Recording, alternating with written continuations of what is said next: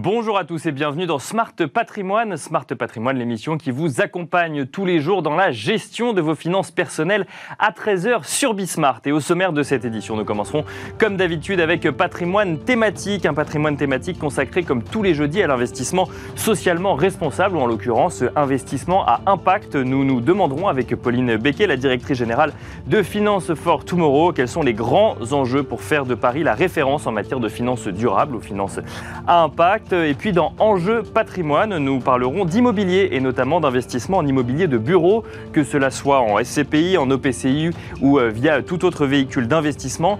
La thématique immobilier de bureau perd-elle de son attrait vis-à-vis des investisseurs avec l'essor du télétravail? Nous en parlerons avec Nicolas Verdillon, directeur des investissements chez CBRE, mais nous en parlerons également avec François-Xavier Legendre, associé gérant de Dauphine Patrimoine. Bienvenue à vous tous qui nous rejoignez. Smart Patrimoine, c'est parti. Patrimoine thématique en partenariat avec l'Anacofi.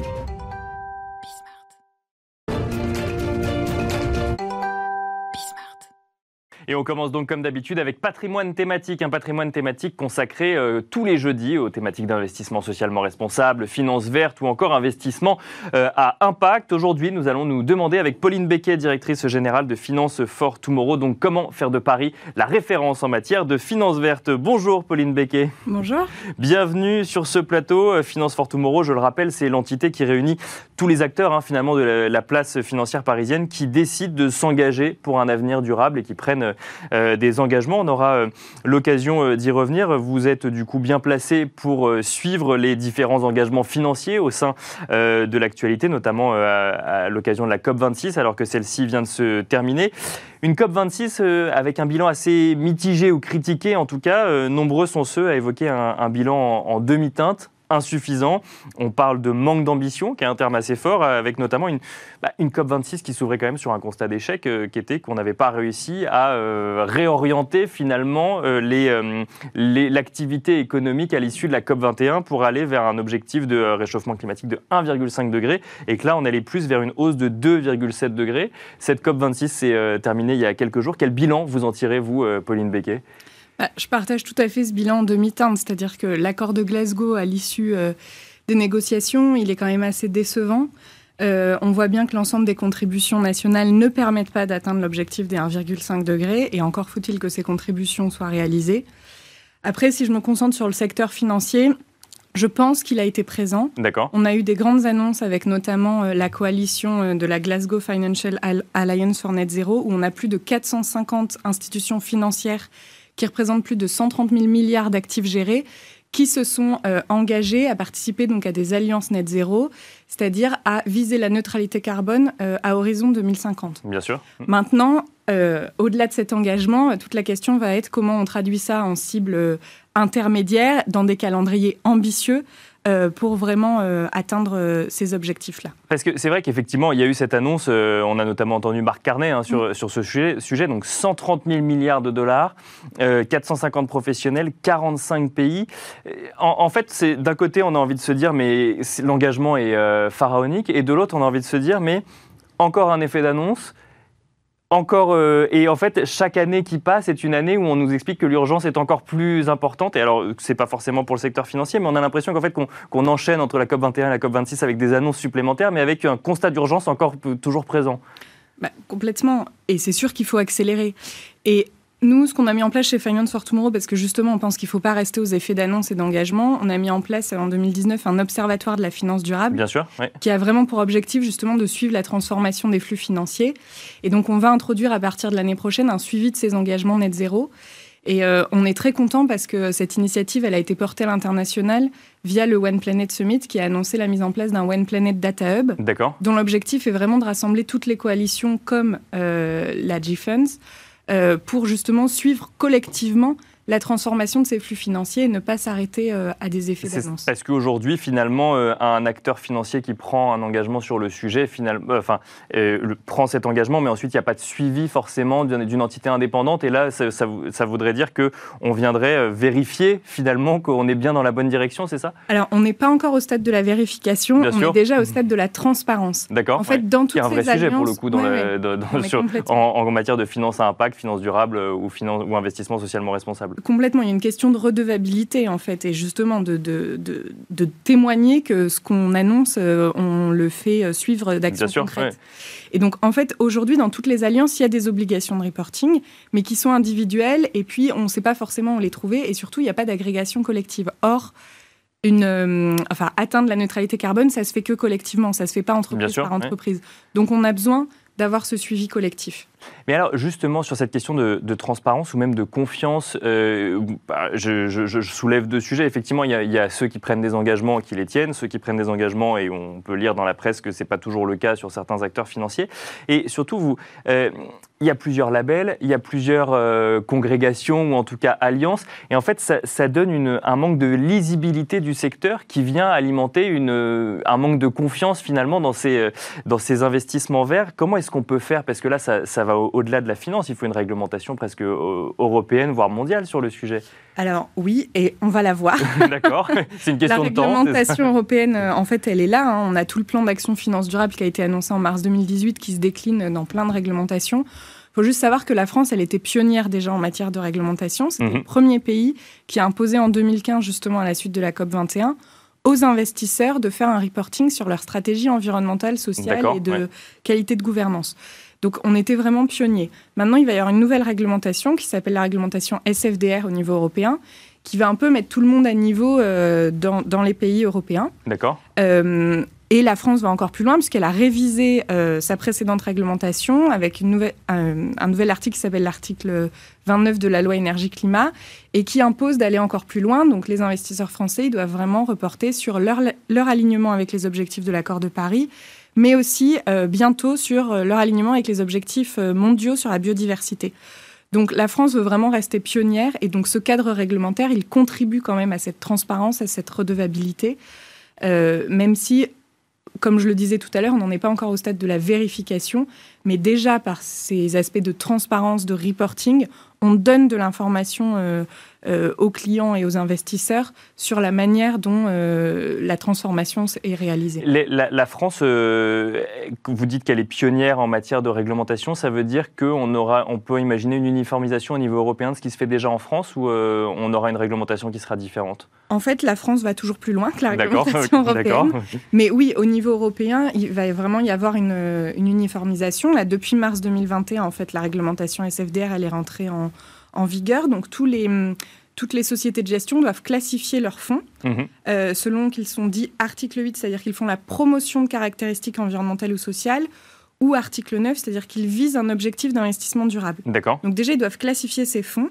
Euh, et, et, en fonction du type de fonds, ils doivent donner de l'information pour le client. Euh, donc il y a une sorte de template à remplir avec de l'information ESG à destination de l'épargnant pour euh, les éclairer justement sur les indicateurs, euh, etc. on a vraiment l'impression dans ce, dans ce combat que l'enjeu clé, c'est la donnée. Puisque d'un côté, il faut que l'entreprise parce que finalement, le fonds d'investissement, il investit dans une entreprise. Ensuite, on va déterminer si l'activité euh, est néfaste ou non pour l'environnement. Et dans un deuxième temps, si elle, si elle produit même des effets bénéfiques, bénéfiques effectivement pour l'environnement ou la société. Donc, le fait de faire remonter cette donnée de l'entreprise au niveau de l'investisseur dans un premier temps, ou en tout cas du fonds d'investissement.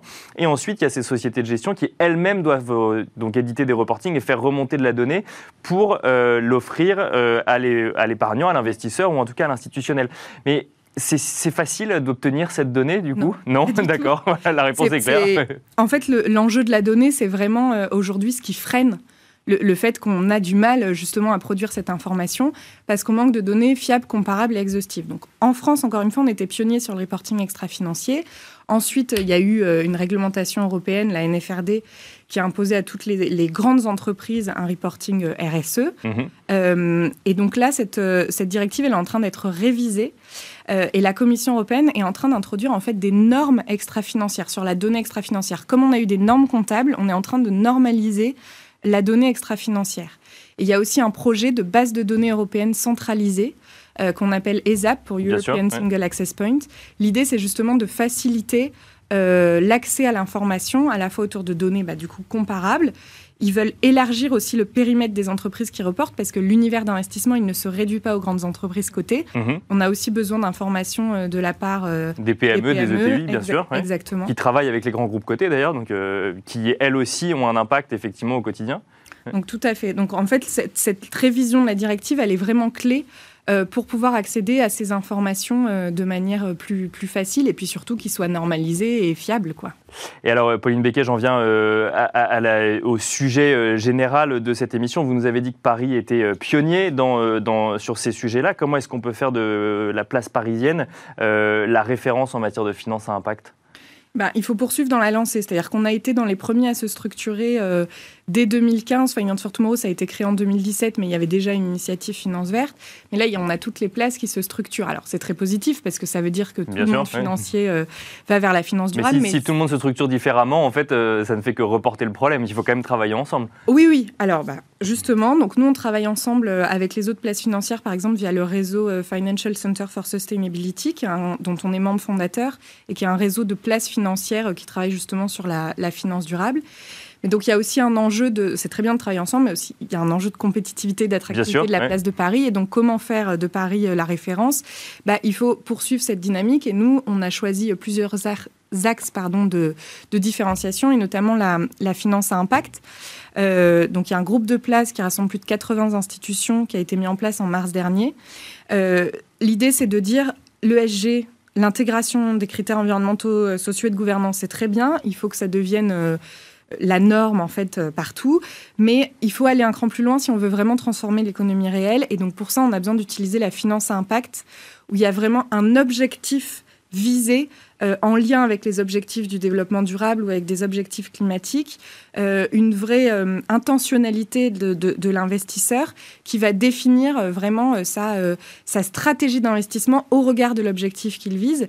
Et si on n'a pas ça, cet objectif premier de, viser un objectif lié au développement durable, et eh ben on restera, enfin, on n'arrivera pas à transformer suffisamment rapidement l'économie réelle. Et alors, pour finir euh, rapidement, Pauline Becquet, le 26 octobre dernier se tenait le Climate Finance Day. On a parlé de la COP 26. En France, il y avait le Climate Finance Day organisé par Finance euh, for Tomorrow. Quel bilan, quel bilan on peut en, tirer de, cet événement?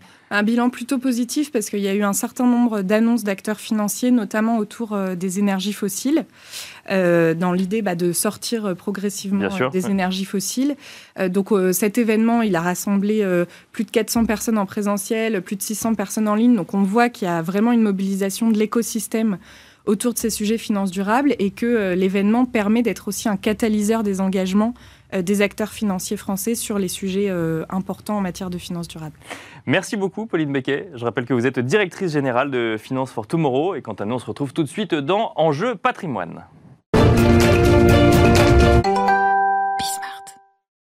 Et on enchaîne à présent avec Enjeu patrimoine où nous allons parler d'immobilier, notamment d'investissement dans l'immobilier de bureau, une thématique d'investissement qui pose question après plusieurs années où elle a tiré nombre d'investisseurs.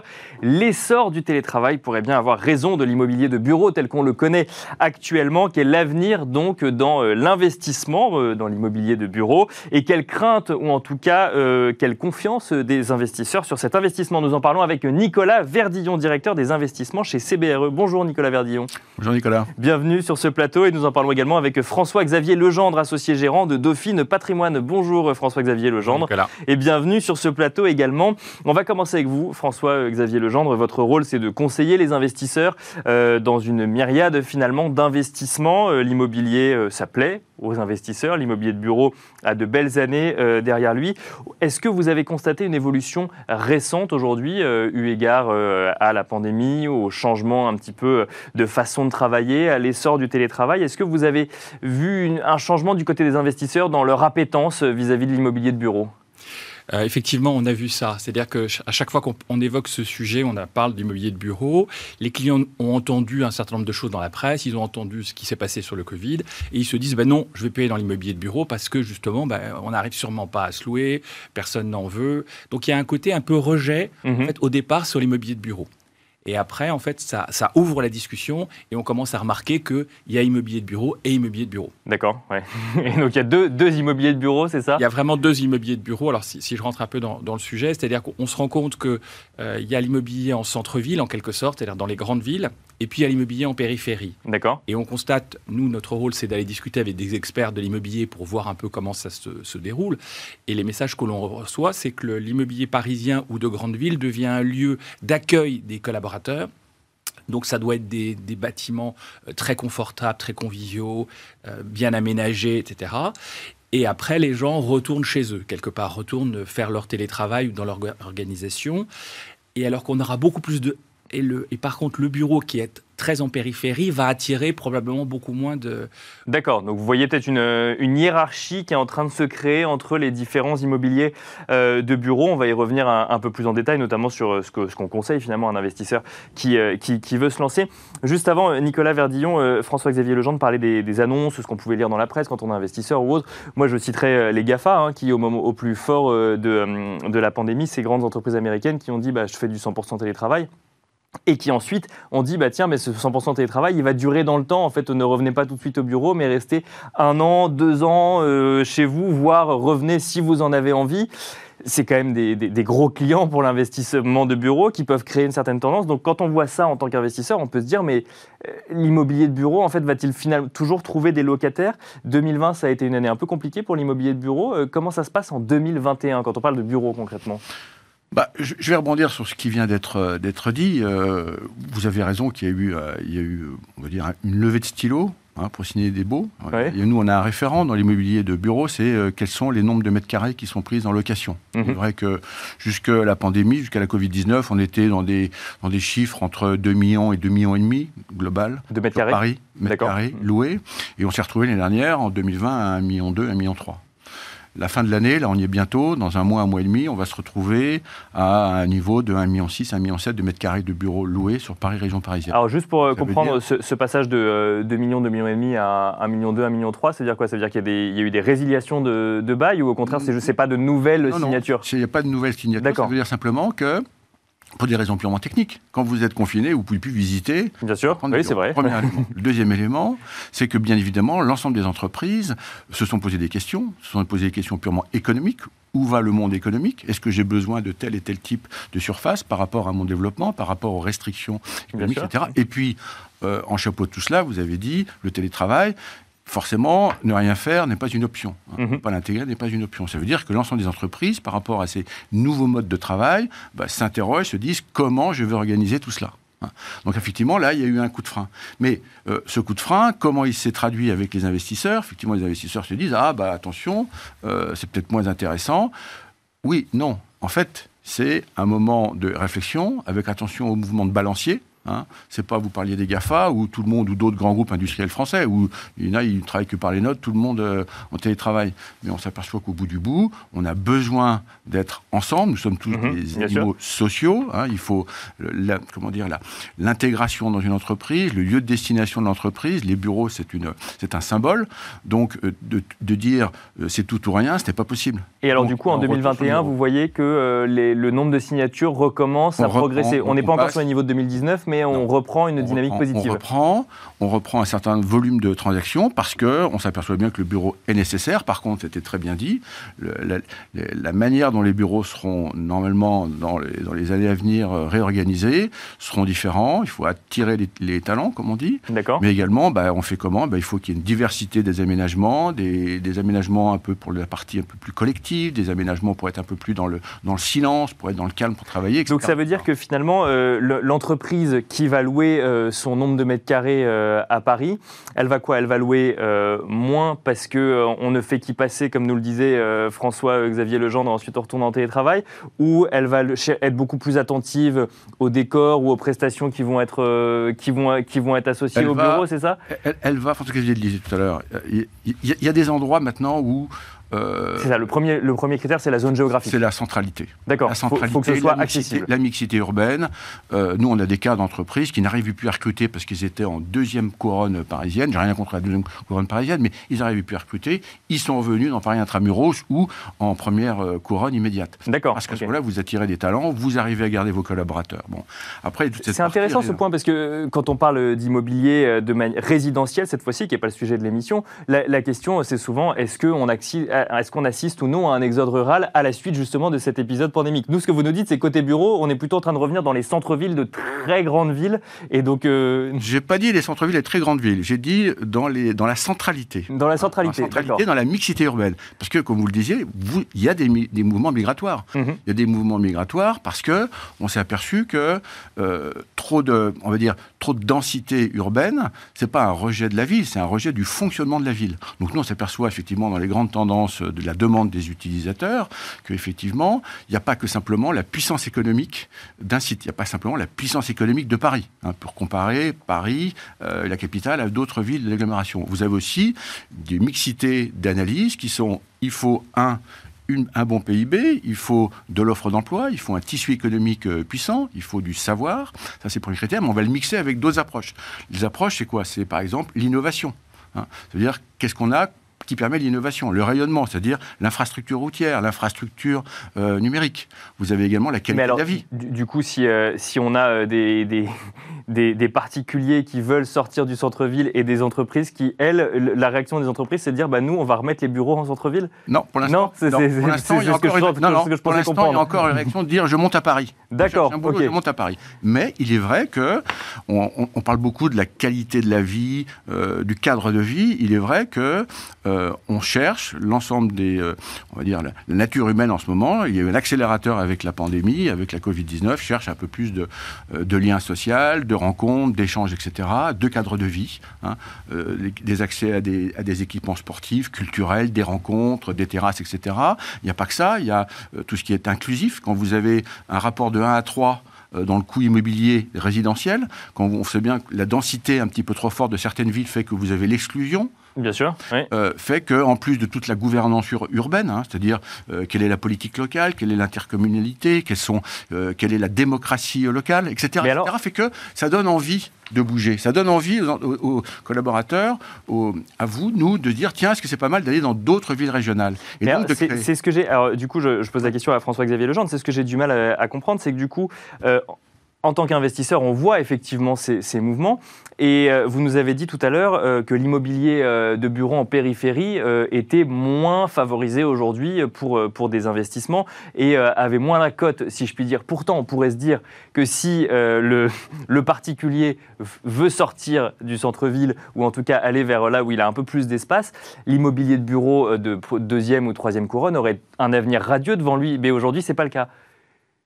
Alors, je reprends toujours ma casquette de conseil. Je vous Bien dis sûr, ce, oui, que- oui. ce que l'on fait par Ce que, rapport ce, que vous, ce, que, ce, que vous, ce que vous avez dans les échanges avec les experts immobiliers avec lesquels vous, euh, vous échangez, bien sûr. Le- les, les solutions. Enfin, on est persuadé donc que c'est vraiment dans les centres-villes que le, là où on doit faire investir nos clients parce que bah, il y a une réserve de valeur. L'immobilier, à partir du moment où les villes elles sont quand même contraintes, on peut penser qu'il y a un espoir de, rent- de, de plus-value et de rentabilité.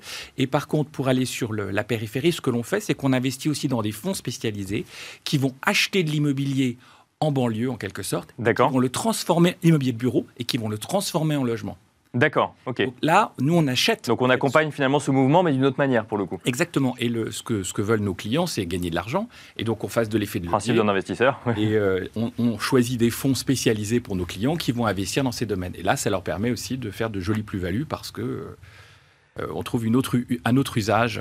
Alors, Nicolas Verdillon nous disait que le côté euh, location euh, au, au nombre de mètres carrés, euh, du coup, la tendance rede- redevenait positive sur 2021. Côté investisseur, euh, ça fait peur d'aller sur l'immobilier de bureau en 2021 On, on peut juste dire une chose, c'est que le, Quand ils viennent vous voir, hein, pas dans- enfin, et ensuite la discussion que vous avez peut euh, faire changer les choses, mais ça leur fait peur ou euh, en fait, les, les- les espoirs de... euh, Ce qui leur fait peur, c'est de se dire, et si jamais les bureaux n'étaient pas loués D'accord ouais. notre, recommandation, c'est de dire, ils seront loués si vous êtes dans la centralité en quelque sorte, pour revenir à notre discussion. Ça, et là, ils comprennent très très bien. Ils comprennent aussi qu'il faut faire attention là où on se met. Donc nous, dans nos, nos, choix de sélection, on va leur dire investissez plutôt dans des fonds, puisqu'on investit dans des fonds, hein, c'est bien sûr, c'est le moyen de diversifier. investissez dans des fonds qui sont dans les grandes agglomérations.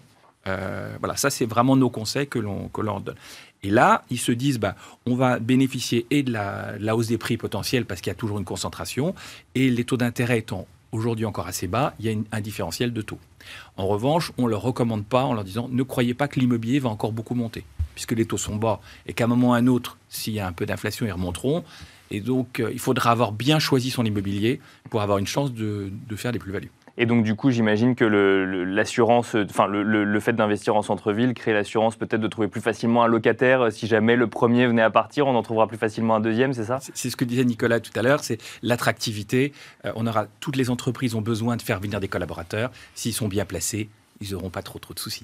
Euh, euh, Nicolas Verdillon, euh, François-Xavier Legendre a, soulevé cette idée finalement de transformer l'immobilier de bureau en immobilier résidentiel. Ça veut dire qu'aujourd'hui, le parc immobilier bureau, on peut imaginer qu'il soit plein à nouveau à, 100% ou au niveau en tout cas auquel il était à 2019, où il faut s'attendre à de la perte justement sur les, les, les lots qui ne sont pas en centre-ville? Non, mais effectivement, on peut s'attendre à de la perte, mais il ne faut pas non plus se dire. Il y a deux choses. Il ne faut pas se dire. Un, il n'y a pas le crack du bureau. Hein. D'accord. On parlait. Non, c'est bien de le préciser.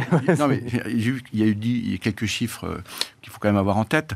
C'est euh, on disait, OK, les investisseurs, ils ont levé un peu le pied parce que simplement, il y a des corrections de prix, parce qu'il y a effectivement de comprendre où va le marché, etc. C'est normal, ça n'a rien d'inhabituel avec des acteurs économiques sensés. Maintenant, on va quand même avoir cette année un volume global investi dans l'immobilier bureau en France hein, de l'ordre de 15 milliards d'euros. Ça fait quand même un peu d'argent quand même. De nouveaux capitaux pour le coup. Oui, enfin des capitaux habituels, nouveaux, c'est 15 milliards d'euros. Évidemment, c'est moins par rapport à un peu plus de 20 milliards dans quelques années. Oui, mais ça, reste un marché qui... encore oui, 60% des investissements dans l'immobilier en France. Et en Europe, c'est à peu près un peu moins de 50%. Bon, ça c'est le premier point. Le, deuxième point, le transformation en résidentiel, etc., et qu'il peut y avoir des, une obsolescence des bureaux. Oui, c'est vrai par rapport aux localisations, c'est vrai aussi par rapport à la caractéristique des bureaux. Hein, on parle beaucoup d'ISR, l'ESG, la transition énergétique. C'est vrai qu'à ce moment-là, les investisseurs, on ne sait pas trop combien ça va nous coûter, même si, ou qui, exactement qui va payer. Mhm. Donc les investisseurs, ils disent attention, réfléchissons, on ne se précipite pas. Et il est vrai que vous avez un certain nombre de localisations qui vont devenir un petit peu obsolètes. Hein. Moi, je m'amuse, entre guillemets, à dire, il y a 15 ans, il y avait des investisseurs qui se battaient pour acheter des opérations à 30 km de Paris. Aujourd'hui, ces opérations, elles sont de bureaux, il y a des risques qu'elles soient vides. Bien sûr. Et qui dit vide dit que ça coûte de l'argent, qu'on soit démoli. Par contre, là, on y trouve beaucoup de pression pour diversifier ces investissements et aller plus à ce moment-là sur les résidences services seniors, les résidences services étudiantes, la santé, ou voire même tout ce qui est lié aux recherches et développement, ce qu'on appelle, évidemment, en anglo-saxon, pour faire du franco-anglais, le life science, ou les data centers, pour les clouds, etc. Donc ça, c'est... Euh, la diversification, ça, c'est quoi? C'est l'immobilier qui tendance en 2021 ou 2022 Ça avait déjà démarré, mais il a été Donc il y a une diversification des placements qui n'enlève en rien l'attractivité euh, du bureau, mais qui fait aussi également que nous nous avons besoin, euh, la France plus particulièrement, manque, ça a été dit et redit, euh, bah, de, de, logements collectifs. Et on, faisait référence tout à l'heure à transformer des bureaux en logements collectifs. On dit tout de suite oui, bien sûr. Hein, ça évite d'avoir des verrues de bureaux vides dans certaines agglomérations. Maintenant, attention à deux choses.